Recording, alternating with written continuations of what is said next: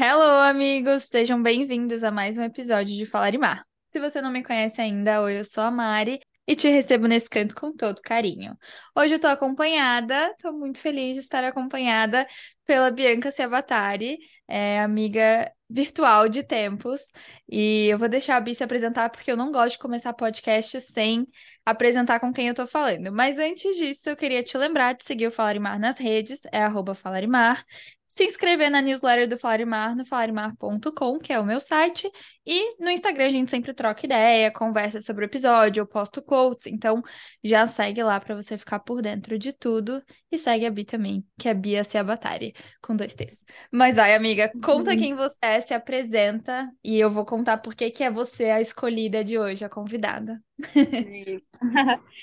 Muito bem, obrigada pelo convite, Mari. Adorei, me senti super feliz. Aliás, desde o momento em que a gente se conheceu virtualmente, tu se aproximou com tanto carinho e a gente tem várias ideias, né, parecidas. É, eu sou a Bianca Sevatari, sou médica e foi através da medicina que a gente se conectou.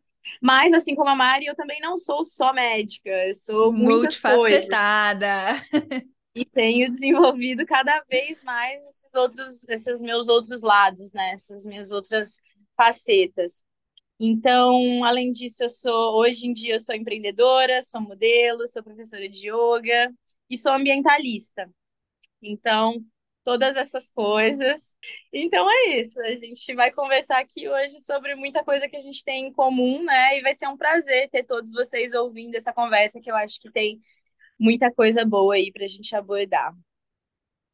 É isso, gente. Eu sou, eu vou confessar, eu sou fã da Bianca. Eu sou fã, tipo assim, como se ela fosse uma pessoa distante que se tornou próxima.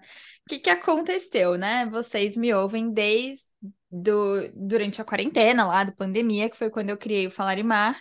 Mas eu mandei mensagem para Bianca no mês que eu criei esse podcast. Eu só fui ver isso, só fui me dar conta disso hoje, porque eu subi toda a nossa conversa e descobri que em maio de 2020 eu estava no quinto ano da faculdade, no internato, só que eu estava presa em casa, porque estava na pandemia do Covid, eu fui afastada das minhas atividades e eu encontrei o perfil dela como médica integrativa.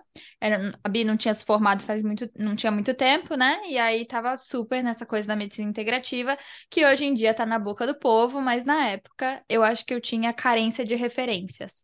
Então, na época, a Bianca apareceu para mim e eu falei: Meu, me conta da sua jornada, me conta como que você encarou isso, porque eu tô perdida. Todo mundo fala que eu tenho que fazer a residência logo, eu tenho que entrar no cursinho, sei lá o quê. E eu já tava querendo uma medicina muito diferente do que a gente vê por aí. Aí acho que foi por isso. Esse é o nosso encontro que depois a gente descobriu que a gente tinha mil coisas em comum, seguir até as mesmas blogueiras. Então, no fim das era muita coisa em comum. Sim. Sim, é muito interessante. Quando, quando você, quando a gente começou a conversar, eu já tinha ido para a Ásia ou ainda estava Não, ainda não. Você estava no Rio. Eu estava aqui, aí eu, né? Aí eu lembro que você contou um pouco da sua jornada, que eu vou pedir até para você contar aqui, que é... você formou, foi para Bahia, não era uma história assim? Conta é... para galera. Essa Sim, essa, esse momento em que a gente conversou, provavelmente foi bem um turning point, assim, na minha vida, porque eu me formei, né, em 2019, no início, assim, de 2019, vim para o Rio de Janeiro, comecei a trabalhar aqui, é, dando plantão mesmo, e ao mesmo tempo eu fui me nutrindo de coisas que eu tinha muita vontade de fazer há muito tempo, mas que eu não fazia por falta de tempo, né? Uma coisa comum entre todos nós que estamos fazendo, né, quando a gente está fazendo a faculdade de medicina. E eu não podia me dedicar tanto a isso. Então, assim que eu me formei, é, eu fui direto fazer a minha formação em yoga eu já era yogini há muitos anos, e aí eu queria fazer uma formação. Então eu comecei a fazer essa formação e comecei a fazer muita coisa que eu queria, né? Porque eu morava no interior e aí mudei para mudei para o Rio, mudei para praia, então comecei a fazer, comecei a surfar, comecei a fazer aula de kite, comecei a fazer muita coisa que eu sentia falta para me nutrir assim como pessoa e de conhecimento também. Então comecei a estudar mais, ler muito mais sobre a Ayurveda, coisas que eu tinha começado enquanto eu estava na faculdade e que da, agora eu estava podendo, né, me vi podendo dedicar mais tempo. Que eu ia lá, trabalhava e no meu tempo livre eu acabava fazendo e escolhendo, né, estudar, ler e absorver só o que realmente me interessava. Não, não tinha mais nada que eu era obrigada a fazer. Só que quando chegou a época da pandemia, quando chegou o Covid, é, eu estava dando plantão, inclusive em CTI, estava dando plantão em emergência, e aquilo me colocou contra a parede, assim. Tipo, eu vi que não não não estava fazendo sentido aqueles, aquela vida dentro de quatro paredes, aquele estresse. Era muita gente, né? Tipo, muita sofrimento demais. Muito sofrimento, muita gente indo embora, tava com muito, tava muito medo. Aí eu comecei a atender também, fazer parte de um projeto que atendia, fazia telemedicina e enviava as medicações para as pessoas. Então, isso me deu uma possibilidade, assim, de eu ficar mais em casa, e aí só que eu continuei trabalhando. E aí eu me vi, assim, entre a cruz e a espada, né? Nesse momento da minha vida, tinham várias coisas acontecendo também na esfera pessoal. E aí eu decidi seguir uma intuição que eu já tinha há muito tempo, uma voz que não parava, assim, não ficava no meu coração, que era ir para a Ásia. Eu já tinha morado na Austrália, e aí dessa vez eu resolvi que eu ia para a Indonésia, que eu ia é, fazer outra formação de yoga lá, que eu ia aprender sobre é, mais, né, muito mais sobre medicina holística, naturopatia e Veda. E aí foi isso que eu fiz. Então, durante essa crise, né, que todo mundo entrou, foi um momento para mim para que eu pudesse realmente me libertar e, uhum. e, seguir o que eu realmente queria uhum. seguir. Então, parei de tentar agradar, parei de ser a Bianca que todos esperavam que eu fosse, principalmente né, depois de já estar formada, e falei, cara, vende tudo. Vende tudo que você imaginar. vende carro, vende imóvel, vende tudo. Eu já ia ter que sair, eu, né, eu tinha que sair do meu apartamento, porque ele, o dono pediu a chave, e eu falei, cara, você quer saber? Eu não vou mudar de apartamento, não, vou mudar de país. E lá eu fui. Gente, a Bianca vai falando, vão abrindo abas na minha cabeça. No momento, ela está na varanda da casa dela, de frente para o mar do Rio de Janeiro, e eu tô assim, fala que eu te escuto. a gente cria, né, Mari? E a gente, às vezes, a gente se sente um pouco refém das situações e das nossas próprias escolhas. Às vezes a gente acha, assim, são as expectativas não só dos outros, mas as expectativas que nós mesmos criamos. Então, uhum. tipo assim, eu escolhi tal coisa, eu tenho que ser tal coisa. E eu não, uhum. não, agora não dá mais. E a gente é tão novo, e a gente acha que a gente é tão velho. Uhum. E a gente acha que não dá tempo, e dá todo o tempo do mundo, sabe? É eu acho assim, quando eu tomei essa decisão, eu acho assim, é muito melhor você perceber que uma coisa não tá alinhada e você mudar de ideia do que você viver uma vida toda desgostosa, infeliz, não orgulhosa de você mesma, porque você sabe que você tá enterrando os seus sonhos e você olhar, décadas se passaram e você não fez o que você realmente queria fazer, sabe? Sim. E nada, nada paga você escolher você. Só que para isso você tem que saber quem é você e o que você quer. Uhum. Então, também dentro desse processo todo, porque também a Indonésia, né? Porque também foi um processo de uma jornada assim interior muito grande. Então, eu fui para lá de peito aberto, é, de coração assim totalmente aberto para tudo que eu pudesse viver e tudo que eu pudesse ser, aprender, enfim.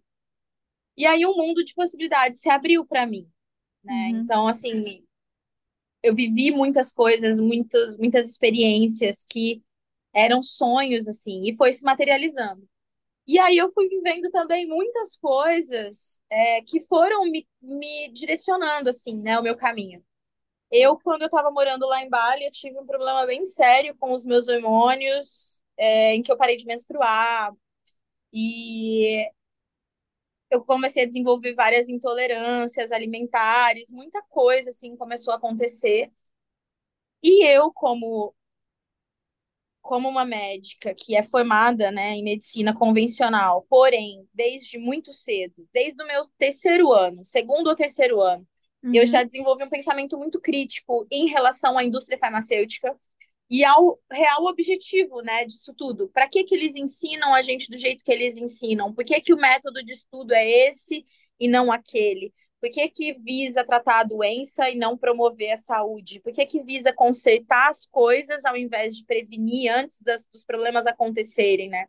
O uhum. que, que, uhum. tem por trás de tudo isso? Então, assim, eu já comecei a me questionar muito antes. Dinheiro, manipulação, poder, assim, é uma, é uma. Eu já tinha percebido muito cedo, e inclusive isso foi para mim muito conflitante.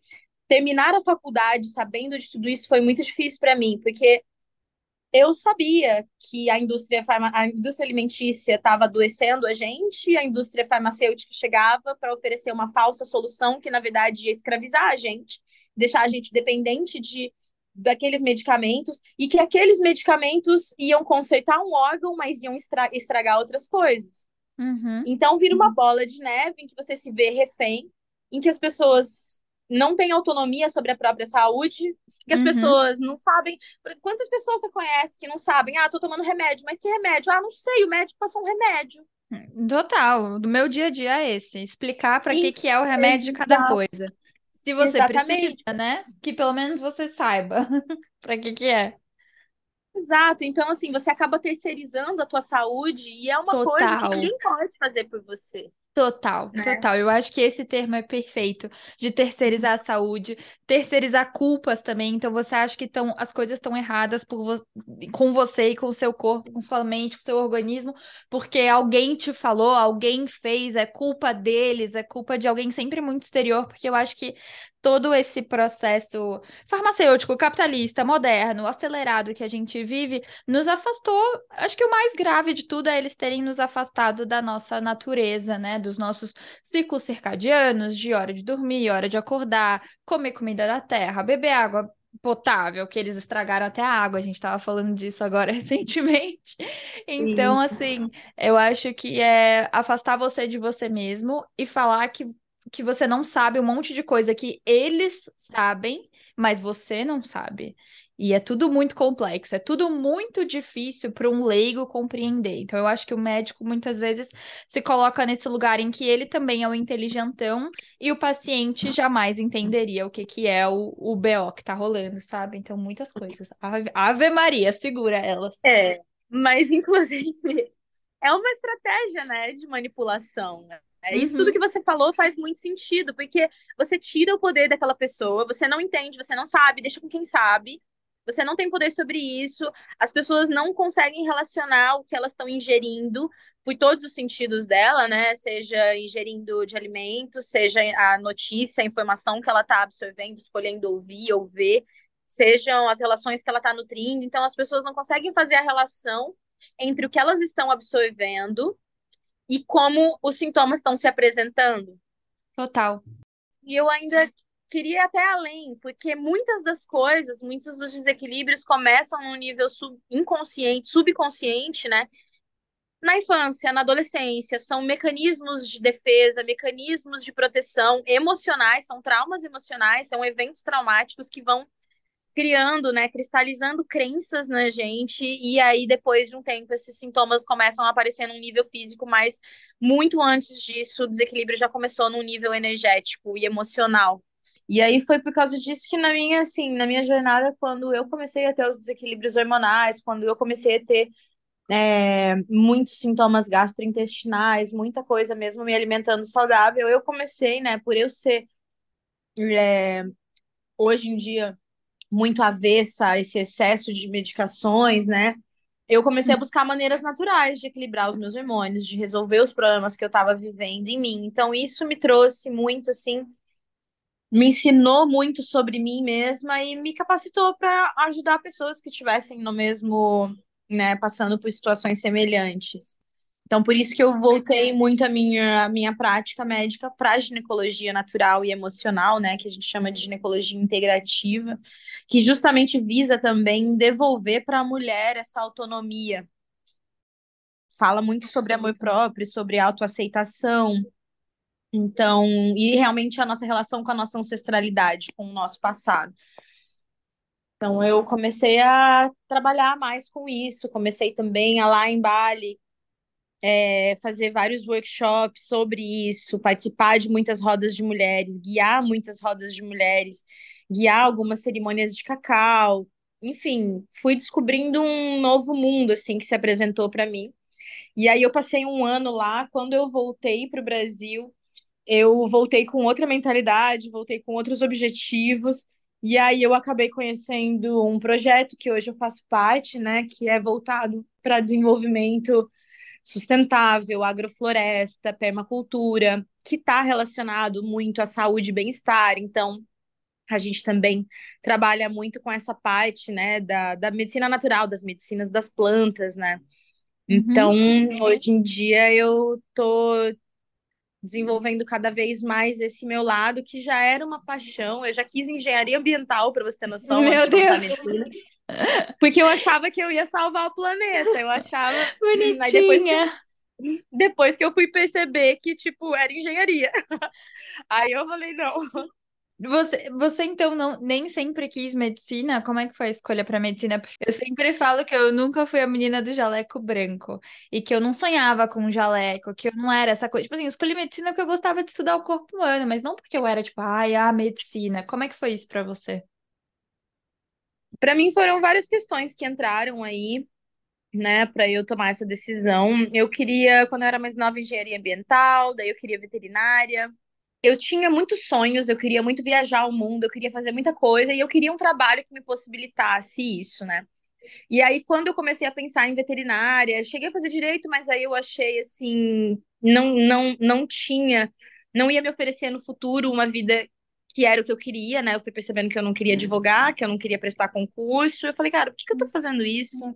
E aí, na minha cidade, eu tinha algumas amigas que já tinham feito, que já estavam fazendo medicina e me falaram sobre me, aí eu comecei a, tipo, investigar mais, e eu sempre gostei muito de biológicas, e eu queria, a parte da veterinária era muito para cuidar, assim, eu gosto muito de uhum. cuidar.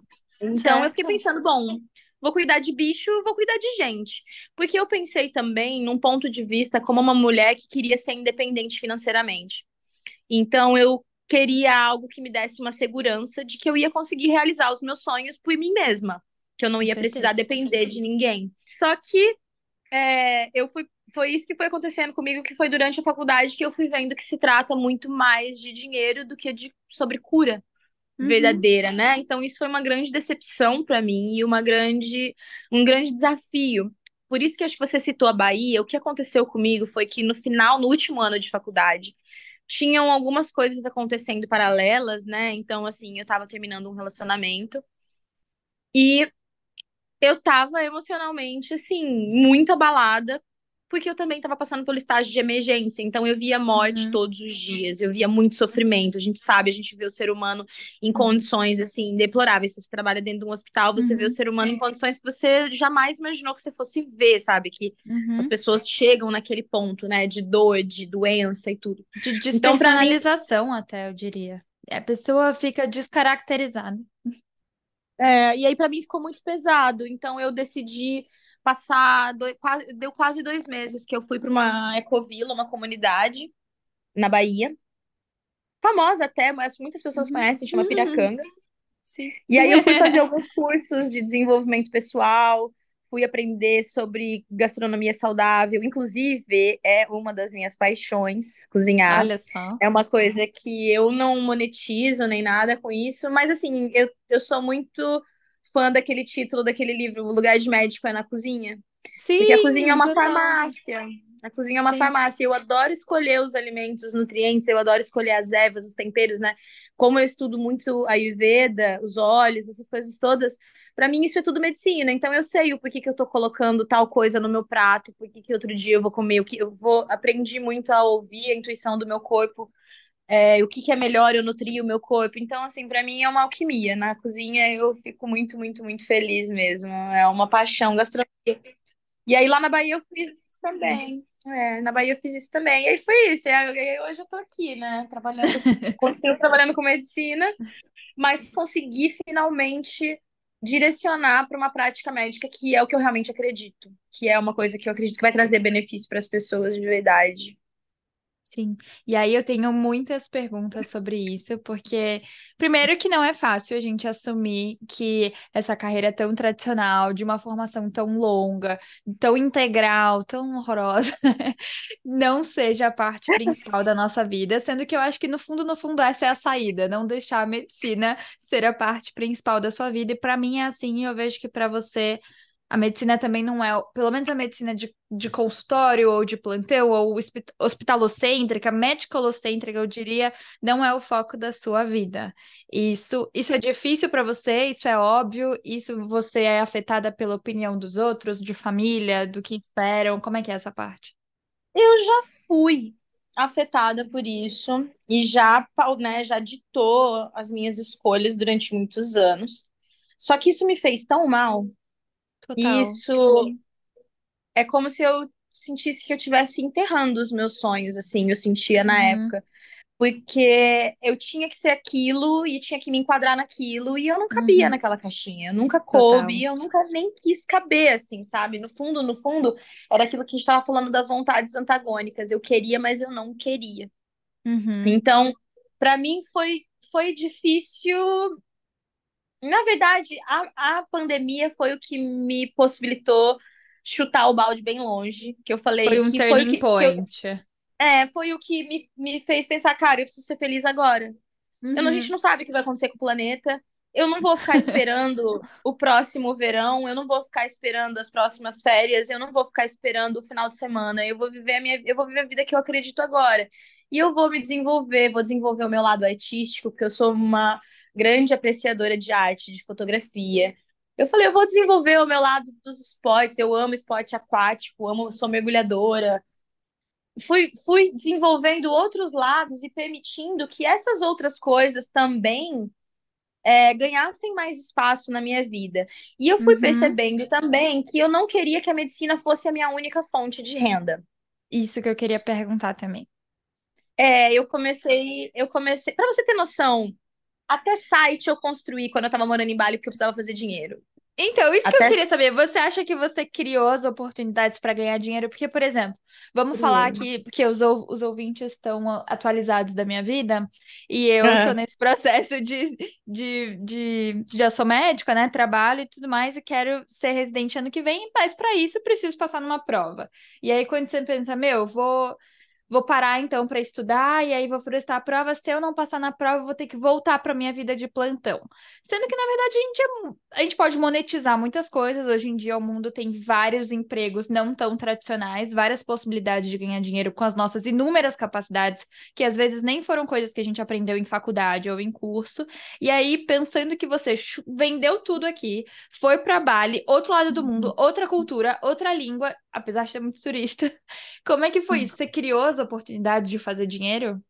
criei, criei. Muitas eu, eu eu acreditei que eu poderia fazer com, de outras formas e eu fui permitindo que outros talentos meus fossem Uhum, vindo à tona e eu fui desenvolvendo outras habilidades. Assim, quando você tá num outro país e você vê, né, tipo, as economias, eu, né, cheguei, juntei uma grana e fui, mas assim, aquela, aquelas economias elas não iam durar para sempre, então eu precisava ser criativa.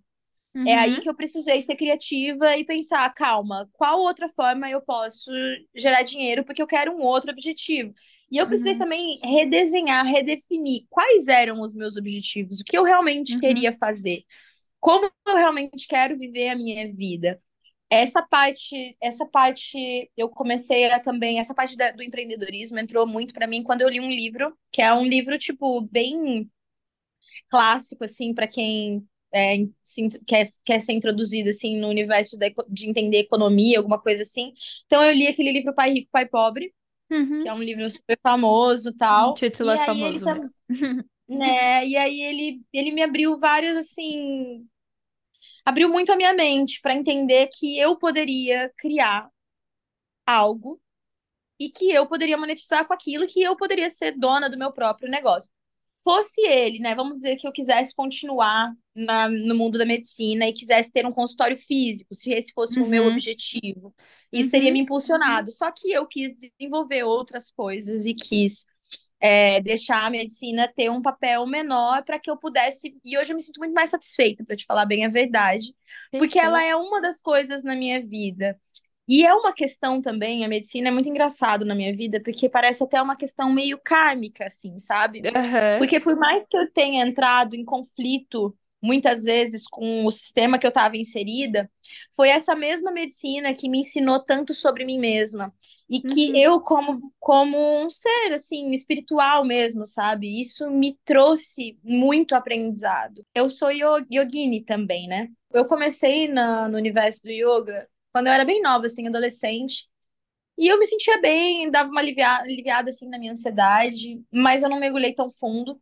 Foi quando eu estava com 21 anos que eu estava começando a faculdade de medicina, meu primeiro ano de medicina, em que eu comecei a estudar e a me aprofundar, tanto no, na filosofia do yoga, quanto na prática mesmo, né? A minha, eu tive a sorte de ter uma mestra muito maravilhosa, que ela ia falando quais órgãos e glândulas a gente estava Uhum. massageando e estimulando.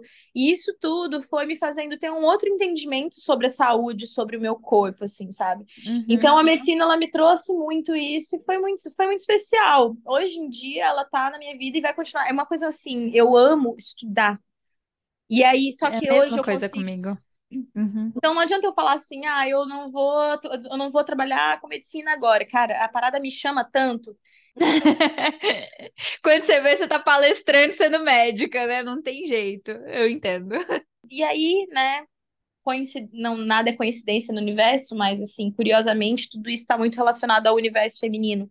Tudo isso está muito relacionado, né, a ser mulher.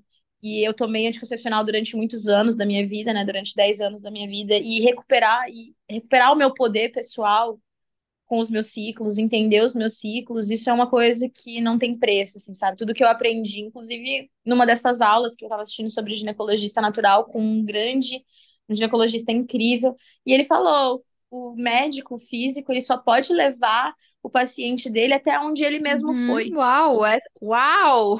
É, eu sempre me questionei muito assim, se você não é capaz de curar nem você mesmo, nem o seu corpo, nem as suas dores, se você não é capaz de, de ter saúde, de olhar para a sua saúde, ser responsável pela sua saúde, como é que você pode ajudar alguém?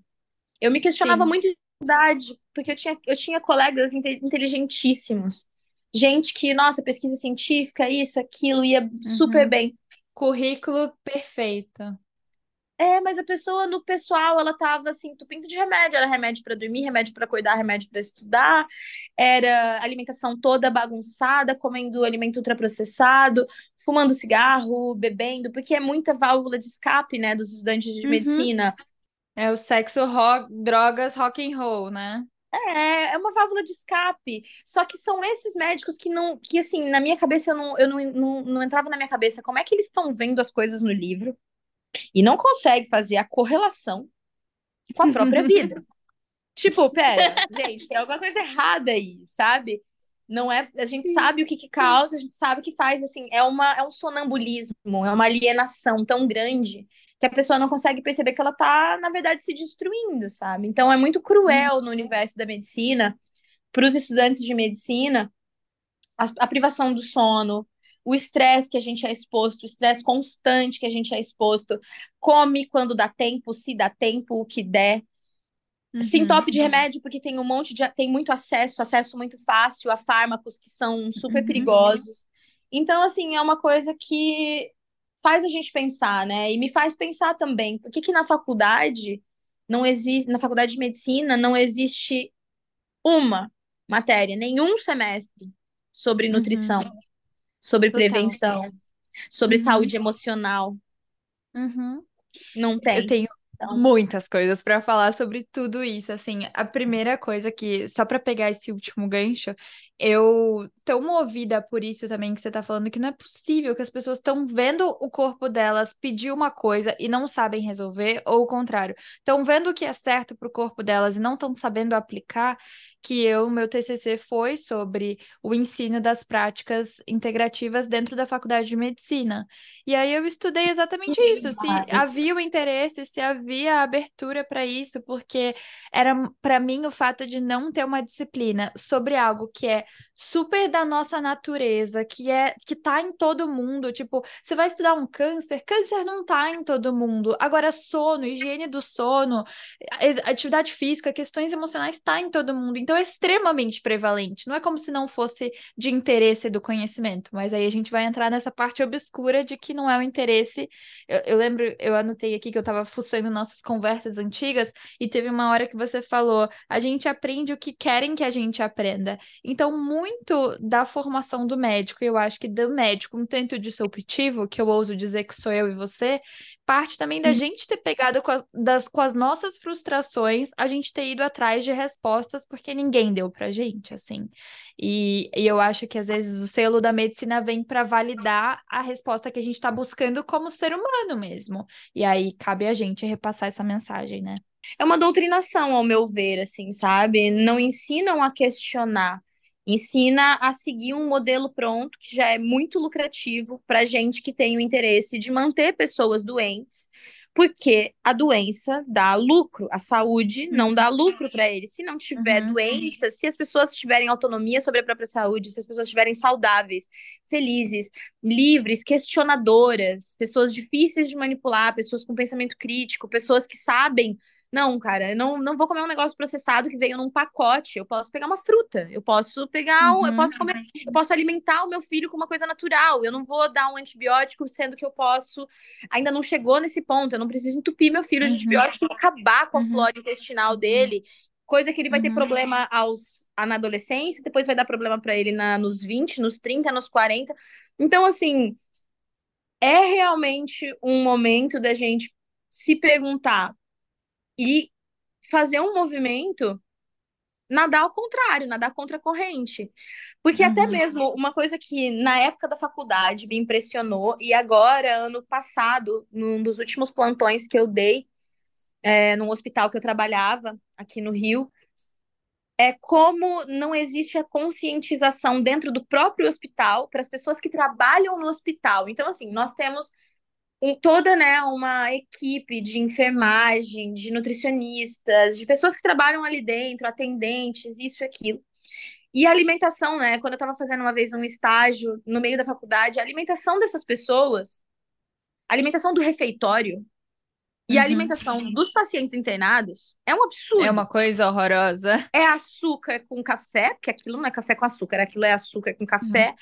Uhum. Não tinha salada, era uma era um, uma carne de pior qualidade, uma proteína cheia de gordura, um feijão ralo, não tinha salada, um arroz. É assim, é uma coisa tão básica do básico, não tem vegetais ali. E assim, margarina, pão com margarina dentro de um hospital, é piada. Assim, é uma piada. É chamar é um clássico. De... É chamar a gente de burro na nossa cara. Fala sério. É falar assim, ó, toma, otário. E assim, Trágico. nesse hospital que eu estava trabalhando, era numa cidade do interior de São Paulo, muitos dos pacientes eram familiares dos funcionários e os próprios funcionários, que é muito assim, né? uhum. né? E aí uhum. eu ficava olhando, você imagina se houvesse uma conscientização e as pessoas, o quanto elas iam aprender sobre nutrição dentro do hospital, onde ela está inserida no meio do, do, ambiente de trabalho dela, ela vai levar para casa dela e muita gente da casa dela vai parar de ter tal doença, o marido, o filho, a avó, a mãe eu, assim, eu acho que tem que ser implementadas nessas instituições, tem que estar aberto para que a gente possa educar e instruir primeiro os funcionários. E aí a gente, a gente vai ter um alcance tão grande, sabe? E aí que você vê que também não é interesse, sabe? Porque eles também são funcionários que estão ali com turnos exaustivos, virando uhum. noites e mais noites, e saindo de um hospital, indo trabalhar em outro hospital, porque precisa no final do mês pagar todas as contas. Então, assim, é um ciclo vicioso muito grande, assim. A partir do momento também que você vê que os alimentos orgânicos e naturais custam mais caros do que aqueles uhum. que têm uhum. agrotóxicos e venenos e tudo, você começa a perguntar, né? Por que será que isso, que, isso é mais caro? Então, por que, que isso é tão inacessível? Então, todas essas coisas deviam ser faladas na escola, no colégio, se você parar para pensar, devia ser uma matéria. Assim como empreendedorismo, assim como uhum. música, artes, todas essas coisas que a gente sabe que é, engrandecem a, a, a, alma da gente, sabe? Que possibilitam, porque assim, te ensinam o quadrado da hipotenusa mas e aí, uhum. você termina o colégio, termina a faculdade, você não sabe como você vai monetizar. Se você não teve uma instrução da sua família de como uhum. investir, uhum. de como uhum. saber, né, gerar mais renda, você vira escravo de um sistema. E aí você Exatamente. vira uma bola, vira uma bola de neve, porque você vira escravo no sistema, aí você tem o boleto, a conta do cartão de crédito para pagar, você se endividou no crédito, aí você não sabe mais para onde você vai, daí aquilo tudo você já se alimenta mal, dorme mal, tá preocupado e vira um ciclo vicioso que é uma correntinha de elos. tudo isso. É, é muito doido, é muita coisa, é muita coisa. É, não, é muita coisa, é muita coisa e, e eu acho que às vezes a gente vai quando a gente tem a oportunidade de conversar com pacientes e tudo mais, a gente vê que realmente eles estão sofrendo com isso, que eles não sabem também por onde começar, e o primeiro impedimento vai ser sempre dinheiro. Por isso que eu achei é. que foi até legal você falar que, ah, eu chutei o pau da barraca, fiz coisas diferentes, segui os meus sonhos, e aí eu arrumei o jeito de fazer aquela realidade ser a minha, e eu acho que isso é muito possível. Durante toda a nossa conversa, tem uma, uma temática que eu acho que fica perpassando, que é essa questão do conhecimento. Então, tanto para mim quanto para você, a medicina é conhecimento conhecimento. Conhecimento é de estar tá empoderada. Então você tem conhecimento de arte, conhecimento de criatividade, e aí você vai lá e monetiza seus outros talentos. Você tem o seu próprio autoconhecimento, então você consegue descobrir quais são os seus desejos e os seus sonhos. Pensando em autoconhecimento, para você, você sempre foi uma pessoa ligada com, na autoanálise de fazer aquele check-in com você mesma. Você, quais são as suas terapias de autoconhecimento? É tanta coisa. Hum, yoga é uma delas. É, leitura é uma delas. Eu gosto muito de selecionar as informações. É claro que eu gosto de ter um momento em que eu vou ver uma coisinha que é só para distrair minha cabeça, mas eu gosto muito mais de investir o meu tempo em coisas que vão me acrescentar, em coisas que eu vou aprender uhum. algo de uma maneira leve. Então eu gosto muito de ouvir podcast, de ouvir algumas aulas que de assuntos que me interessam. Mas leitura para mim é uma das coisas assim mais importantes. Inclusive, muitas vezes eu passei para paciente documentário, uma lista de documentários uhum. e filmes para ele assistir, uhum. para abrir a cabeça dele, sabe? Então, quando eu via que tinha possibilidade, né? Quando eu via que eram pessoas uhum. mais jovens que iam ter acesso aí a, a... Uhum. Entendeu que é um Spotify, um YouTube, né? Uhum. É, então eu sempre passei muito isso e sempre fiz essas orientações gerais, assim, voltando para essa coisa da rotina saudável também, né? Eu tenho essa coisa da minha rotina. Hoje eu gosto muito de acordar com calma, no meu tempo. Eu acordo sempre cedo, naturalmente, mas eu gosto de ter a minha rotina, de acordar. Eu já caio direto no tapete de yoga, eu já tomo meu, meu, meu chá pela manhã, né? Faço o meu dinacharya, faço ali minhas práticas de higiene pessoal, raspar, raspar minha língua. Muitas vezes eu lavo, né, o meu nariz com o lota. Isso tudo é uma coisa que eu gosto de acordar com calma. Às vezes tem dia que eu tô mais assim, eu gosto de acordar e ler.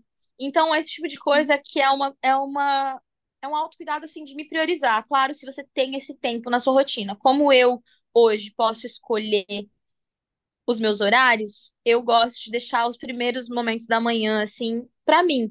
Principalmente uhum. porque nos primeiros 20 minutos que a gente acorda, o nosso cérebro tá super suscetível, igual antes da gente dormir, né? O nosso subconsciente tá ali aberto. Então, você colocar uma meditação guiada, você colocar afirmações positivas, tudo isso é uma coisa que é, vai mudando sua perspectiva e vai mudando de dentro para fora, realmente.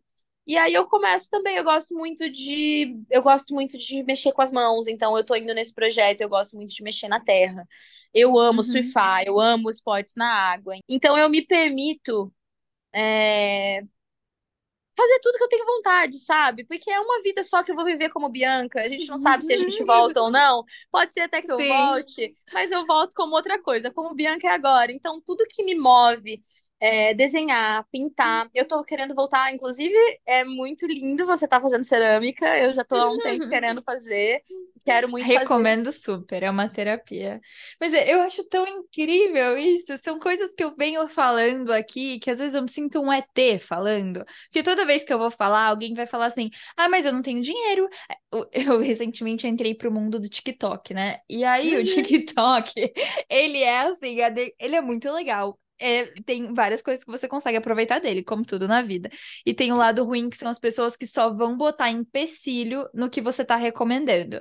Então, vai ser primeiro o dinheiro, depois vai ser, ah, é porque não lava uma louça, ah, é porque não trabalha, ah, é porque não acorda quatro da manhã para pegar o metrô. Tipo assim. E eu começo a pensar, gente, mas a gente tem poder sobre a nossa rotina, sabe? A gente tem esse, esse despertar para o que você quer, para o que você quer priorizar. Existem possibilidades, e às vezes as pessoas acham que elas estão sempre muito encaixotadas, enjauladas, eu diria, na realidade que elas nasceram e você vai muito muito disruptiva nesse sentido. E enfim, é o é vitimismo, é né? É o vitimismo, é você se, é muito confortável você se colocar numa posição em que a vida acontece para você, em que as coisas é. acontecem para você.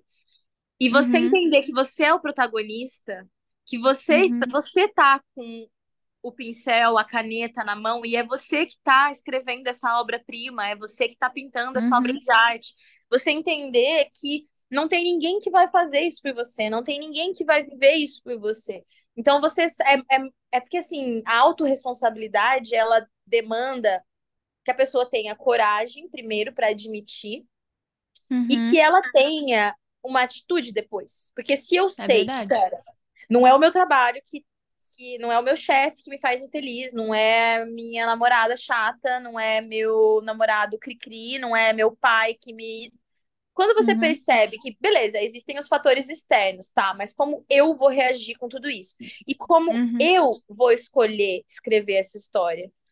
Porque uhum. ninguém vai viver ela e ninguém pode te dizer como é melhor você viver ela. Somos uhum. autores da nossa própria história. Então ninguém tá na nossa pele para saber as dores que a gente passou, as, as, os desafios, as dificuldades. Só você.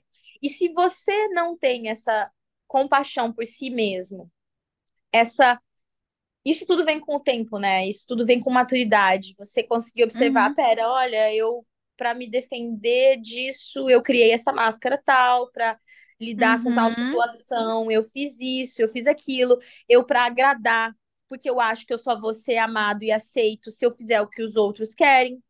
Isso Sim. tudo vem de uma sensação de não merecimento, numa sensação. E é, e é você se colocar nesse lugar de impotência, de vítima da vida, de uhum. que a uhum. vida está acontecendo para mim. Não, você está fazendo a sua vida acontecer. Concordo você está com os seus pensamentos. E é justamente nesses, nessa, nessa rotininha, é justamente uhum. no chá que você toma, no livro que você lê, no momento uhum. que você acorda e escolhe fazer um exercício, ao invés de ficar mais tempo na cama e ficar procrastinando coisas que você sabe que te aproximariam dos seus sonhos e dos seus objetivos.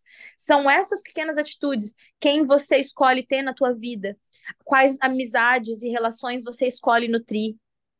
É justamente Nossa, isso que faz a grande cena, sabe, fazer sentido, o espetáculo todo fazer sentido, porque se você pega você não entende. Mas são todos esses esses detalhes, essas tudo isso junto que vai fazer a sua vida. Então, você escolher hoje começar aquele curso que você queria há muito tempo, você escolher hoje começar a comer saudável e aceitar a sua imperfeição, você e aceitar que você está aprendendo, que somos eternos aprendizes, não tem jeito certo de fazer, tem o teu jeito de fazer. É isso. Anotaram, meninas? Vocês anotaram essa aula? Perfeita! Você foi perfeita. É isso, não preciso acrescentar mais nada. Você foi perfeita. E, Bi, como médica disruptiva em todos os sentidos, multifacetada, tem outra parte que eu acho que me chama muita atenção, que é o seu feed do Instagram. Vai parecer besteira, mas considerando que o nosso Instagram hoje é nosso cartão de visitas e é o jeito que a gente se apresenta para o mundo, o jeito que a gente quer ser visto, eu acho também disruptivo como você foge da imagem estereotipada de o que seria, segundo o ideal da sociedade, uma médica. Então, só para as pessoas que não estão neste momento no seu feed, mas deveriam ir no seu Instagram imediatamente, faça, inclusive, divulgue o seu arroba. É, você começou a trabalhar de modelo, isso foi em Bali ou antes já era uma coisa na sua vida? Eu tinha começado a modelar com algumas marcas de amigas aqui no Rio, mas sempre na camaradagem, assim, sempre, uhum. tipo, para ajudar uma amiga, uma coisa assim. Lá, que justamente com essa questão de precisar de maneiras, né, inventar maneiras criativas de fazer dinheiro, era o que der, era o que dava, era o que eu tinha ali na mão. Uhum. E aí entrou essa, essa parte de modelar, é, com isso, eu acabei conhecendo algumas fotógrafas. Na verdade, uma das, uma das minhas melhores amigas, assim, as minhas, eu tenho muitos amigos artistas, assim, sabe? Então, para uhum. mim, acabou sendo meio que misturado, assim, juntou algumas, alguns trabalhos que eu fiz e que aí eu acabava conhecendo a pessoa e a gente ficava muito amiga, e depois a gente fazia alguns trabalhos autorais, mas sempre foi muito, assim, foi, foi muito recente, e inclusive a liberdade com que eu decidi me expor e me expressar ali, ela tem muito a ver com essa ruptura realmente, assim, do patriarcado, do universo em que eu fui, que eu cresci, assim, né? Eu cresci numa cidade do interior de São Paulo, em que homem pode uma coisa e mulher não, só porque é mulher, e assim. Isso para mim nunca entrou muito na minha cabeça, mas claramente isso me limitava.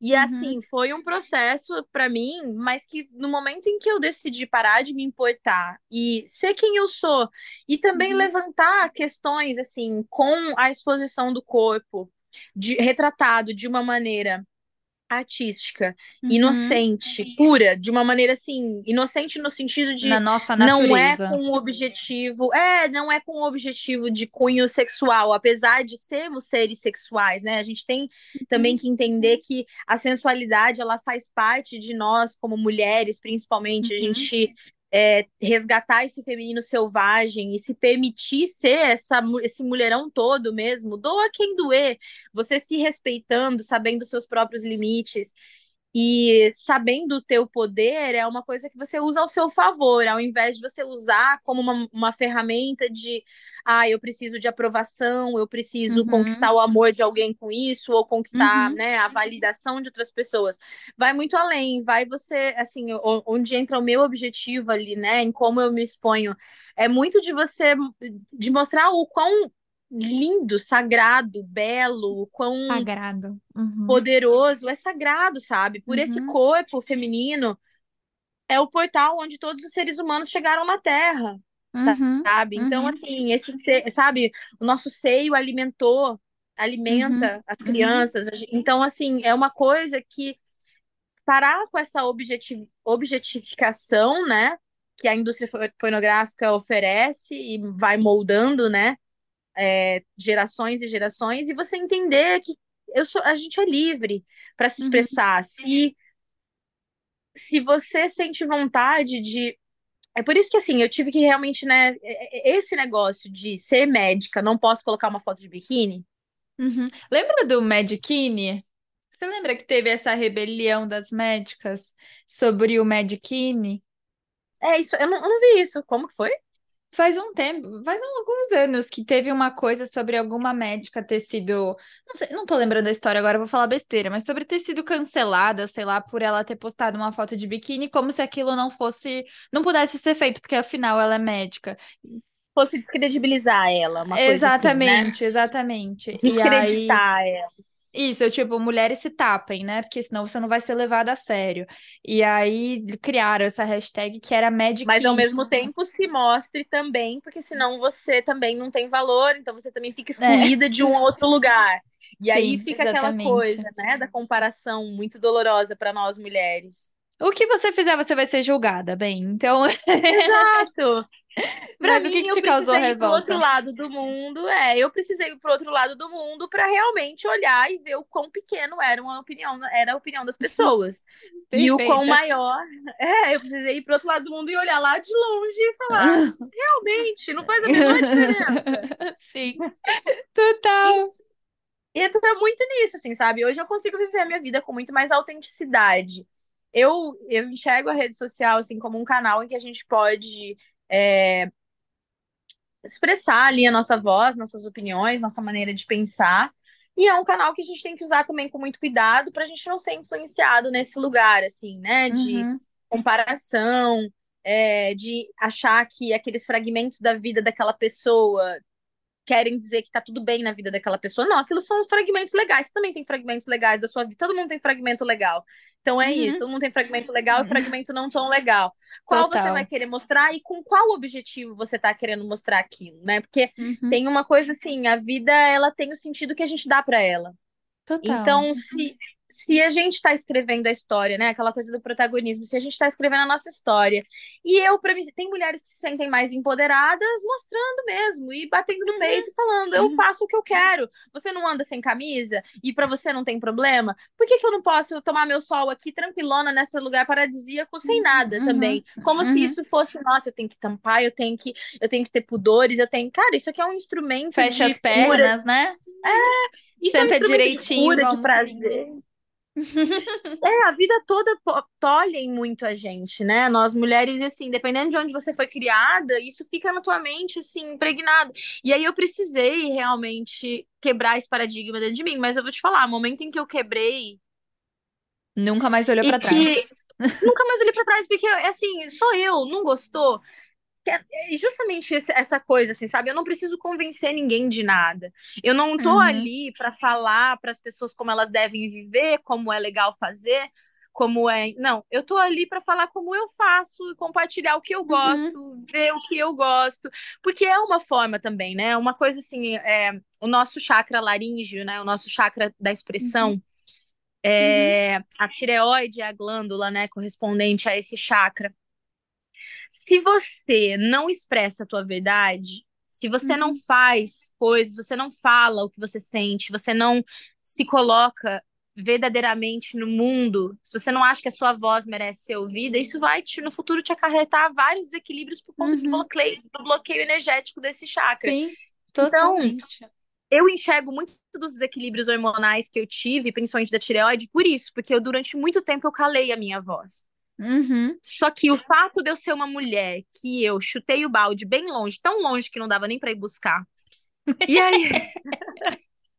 e aí, eu me ver assim, num outro país, sozinha, e eu podendo ser quem eu escolhesse ser. Não uhum. mais a Bianca que disseram que eu tinha que querer ser. Uhum. Então, quando eu vi que eu podia ser quem eu quisesse, então calma, eu quero ser isso. Então E que você podia colher os vários outros frutos também com o que você era, né? Com o jeito que Exato. você se apresentava para o mundo. Porque eu acredito que você tenha feito novas fontes de renda, novas amizades, novas conexões, muito novos sonhos, muito por isso, exato. É, é uma coisa assim, a arte, ela, a minha mãe ela é professora de arte, né? Ai, Mas a arte, é, mas a arte uhum. na minha família, ela nunca foi muito valorizada por conta desse antigo modelo, né? Que o pessoal. Uhum. Ah, odonto, é, uma pessoa, né? Ah, engenharia, medicina e direito. E uhum. aí tem algumas outras, algumas ah, carreiras aceitáveis, né? Para essa galera mais, assim, antiquada, pessoal de interior, que mais velho, né? Que tem essa uhum. cabeça que foi pautado por um período pós-guerra. E aí você buscava aí uma segurança, uma estabilidade, uhum, um emprego, uhum. que não sei o quê. Mas quando você quebra esses estereótipos e você entende, não, não é porque se eu faço tal coisa, eu não posso fazer tal outra coisa. Isso tira o fato do isso desvalida o meu, invalida o meu conhecimento, isso invalida quem eu sou, isso uhum. me invalida como mulher, isso me desvaloriza. Na verdade, é como a gente faz, porque uma coisa é a gente se expor, né? Tem muitas pessoas que estão expostas ali com roupa ou com biquíni, que se expõem com uma intenção muito mais vulgar, muito mais uhum. sexualizada, do que uma pessoa que às vezes está fazendo ali parte de um projeto de arte e está tá sendo retratado um nu artístico ali de uma maneira mais singela e crua do ser humano, assim, sabe? Como uhum. seres mesmo. Então, uhum, assim, total. é tudo como a gente coloca, né? Como a gente se coloca, como a gente se expressa. São diferentes formas de falar uma mesma coisa. Sim, eu acho que é perfeito. É uhum. É isso. Eu, eu fico muito feliz, eu acho inspirador, porque talvez a gente possa ser aqui no podcast uma, uma referência de. De é isso, eu acho que o, o, foco disso tudo é: eu não sou a minha carreira, eu não sou o estereótipo da minha carreira e Exato. eu não sou o meu currículo. Então, dessa conversa que eu tô tendo aqui com, com a Bianca e tudo mais, que eu gostaria que as que as pessoas tirassem assim.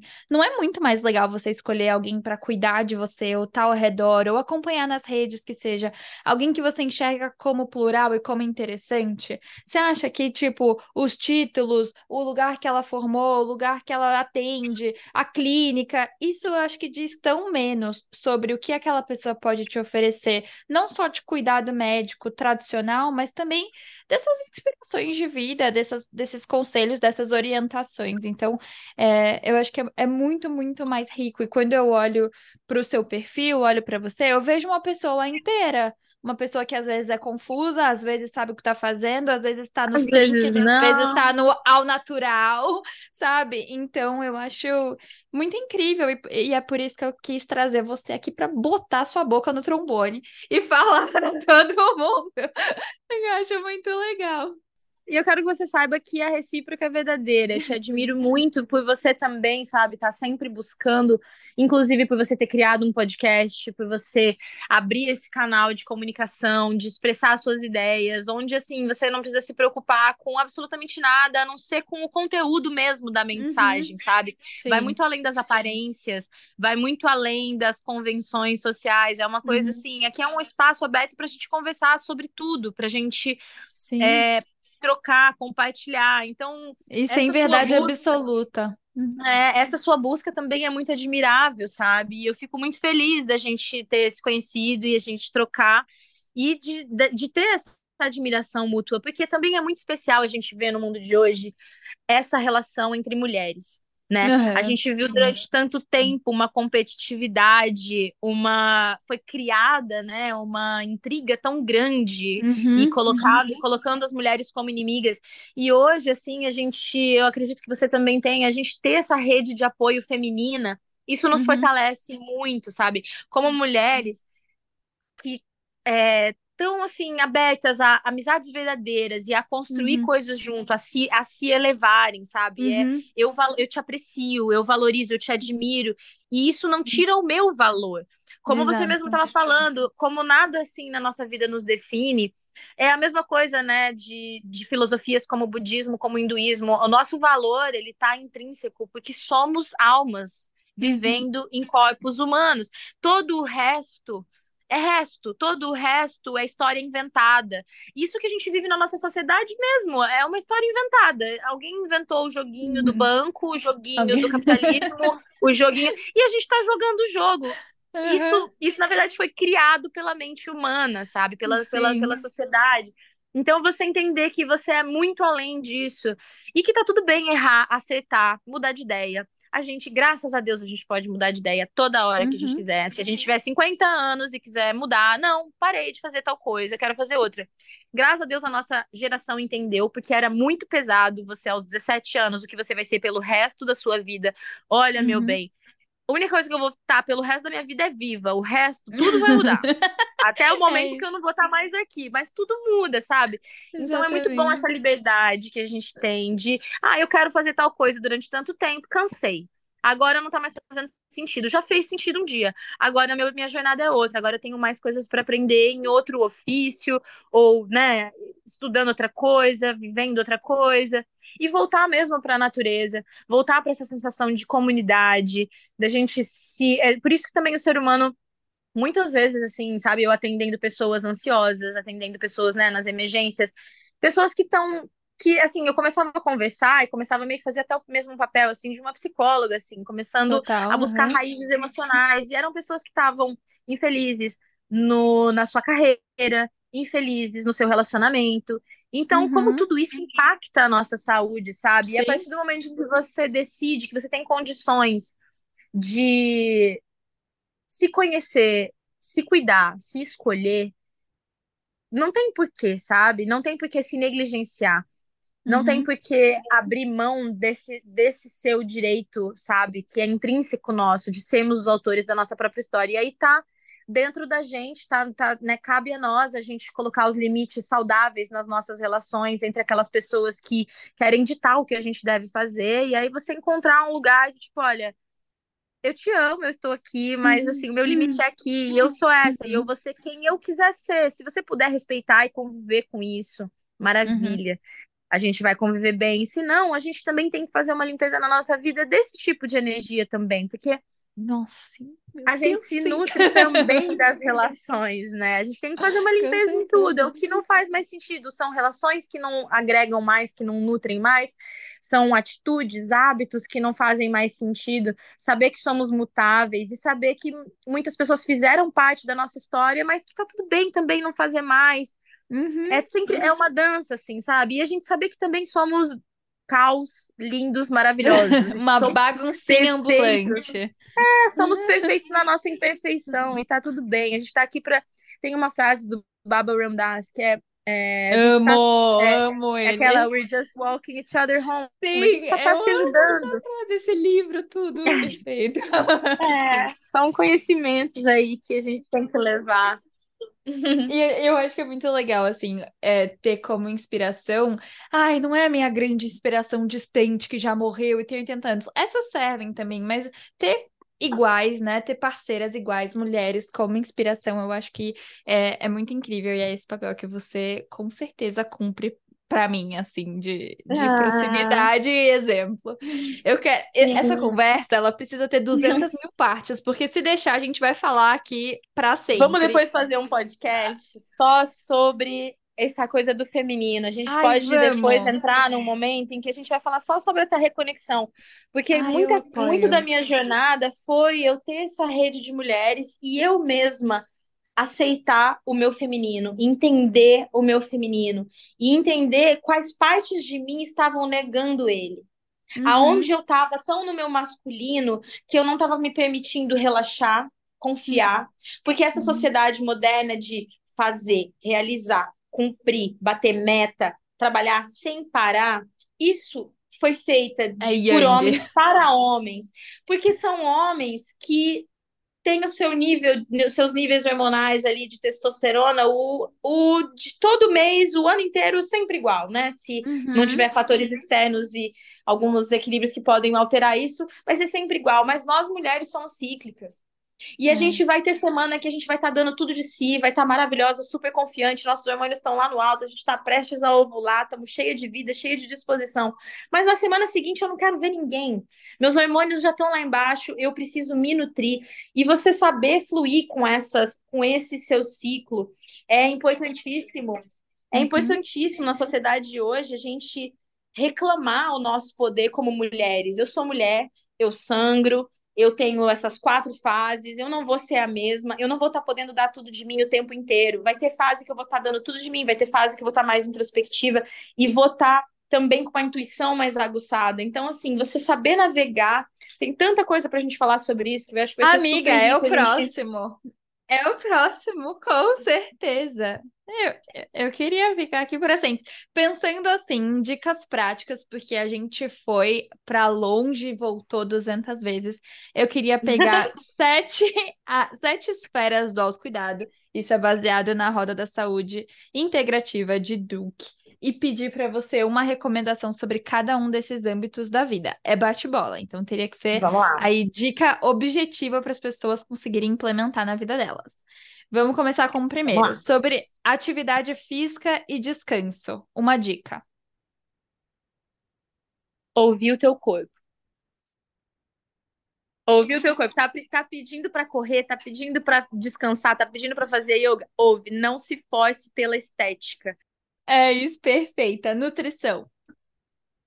Nutrição, orgânico, comida de verdade, comida na feira, comida. Quanto mais você desen- descascar e menos desembrulhar, desempacotar, melhor. Comida de verdade. Assina embaixo. Desenvolvimento pessoal e profissional. Hum, autoconhecimento, terapia, todos os tipos de terapia que você puder para se conhecer e entender e sempre fazer é, três perguntas assim que são cruciais. Quem sou eu de verdade? Quem sou eu? O que eu realmente quero e como eu posso servir? Gente, anotem, hein? Sobre o ambiente agora, e pode ser ambiente natureza ou ambiente de onde você tá, enfim, físico. Bom, tendo em vista que o ambiente em que a gente vive é como se fosse a nossa cabeça, né? Manter Uhum. sempre um ambiente claro, limpo, organizado, ter o cuidado que você quer ter, o mesmo cuidado que a gente tem que ter com a higiene do nosso corpo, a gente tem que ter com a higiene do nosso ambiente. Então, você ter um ambiente que você entra e você se sente bem, porque senão tem estudos até que comprovam que você entrar num mulheres, homens, pessoas que vivem assim em ambientes muito bagunçados, muito confusos, tem uma secretam muito mais cortisol, muito mais hormônio do estresse. Então uhum. é uma uhum. bola de neve. Então é da mesma maneira a gente cuida do, da nossa casa, da nossa cabeça, a gente também cuida do ambiente e lembrando que não dá mais tempo de ficar brincando, nosso planeta está pedindo ajuda agora. Então ter atitudes que vão contribuir para um futuro melhor. Não interessa quem está fazendo e quem não está, faz o seu. Eita, é isso. Vocês percebem que a gente está retomando os básicos? Parece que a gente está voltando é. para os básicos mesmo, porque o básico funciona. Sobre relações interpessoais. Hum, ser verdadeiro, honesto, sempre. Ótimo, perfeita. Sempre, sempre, sempre. Não hum. falar nada para agradar, ser sempre o mais verdadeiro possível. O chakra laríngeo agradece. Espiritualidade. Tirar um tempo para entender que você realmente não é essa matéria, você não é esse corpo físico, e fazer práticas que vão te conectar com essa sabedoria e com essa sensação, né? buscar meditar, que seja meditação guiada. Se for estar tá no mar fazendo um esporte, aquilo te uhum. conecta. Uhum. Se for estar tá, fazer uma oração, nutra, nutra a sua saúde espiritual, porque é ela que vai fazer todo, todo o resto fazer sentido na vida. E eu acho que por último, mas muito atrelado, é a conexão corpo e mente, que a gente sabe que é basicamente a nossa conversa aqui. Vai englobar tudo, né? Da yoga ao mergulho no mar. Fazer o que você ama. Ótimo. É isso. Eu acho que essa seria a maior, assim, dica. Fazer o que você ama, o que te move, o que você tem paixão, o que você tem naturalmente um talento ou é, faz mais daquilo que, que te faz feliz. Só isso. Corpo e mente vão estar alinhados. Ah, talvez também uma outra grande dica para corpo e mente: respiração. Conexão corpo ah, e mente é respiração. Se não chegar oxigênio em todos os tecidos, não vai nutrir, não tem como. A gente tem que, inclusive no cérebro, a gente tem que. A respiração ela é a ponte entre o corpo e a mente. Então a gente consegue ter muito mais clareza mental se a gente tem uma respiração de boa qualidade, uma respiração consciente. E o seu momento de começar a meditar pode ser simplesmente isso. Algumas vezes no dia que você se lembrar, você pode colocar um despertador ou não, você vai tomar cinco respirações conscientes. Inspira e expira lento e consciente. Você pode fazer, por exemplo, né, que chama a respiração 5 em 5. Cinco vezes ao dia você vai tomar cinco respirações conscientes. Você vai colocar um despertadorzinho e você só vai parar e fazer essa respiração. Isso já é uma prática de atenção plena. Eu amei, eu adoro dicas práticas, foi perfeito. Eu amei Boa. muito, eu ficaria aqui 200 mil horas. Vamos fazer Amiga, mais pegar todos os temas que a gente quer pegar.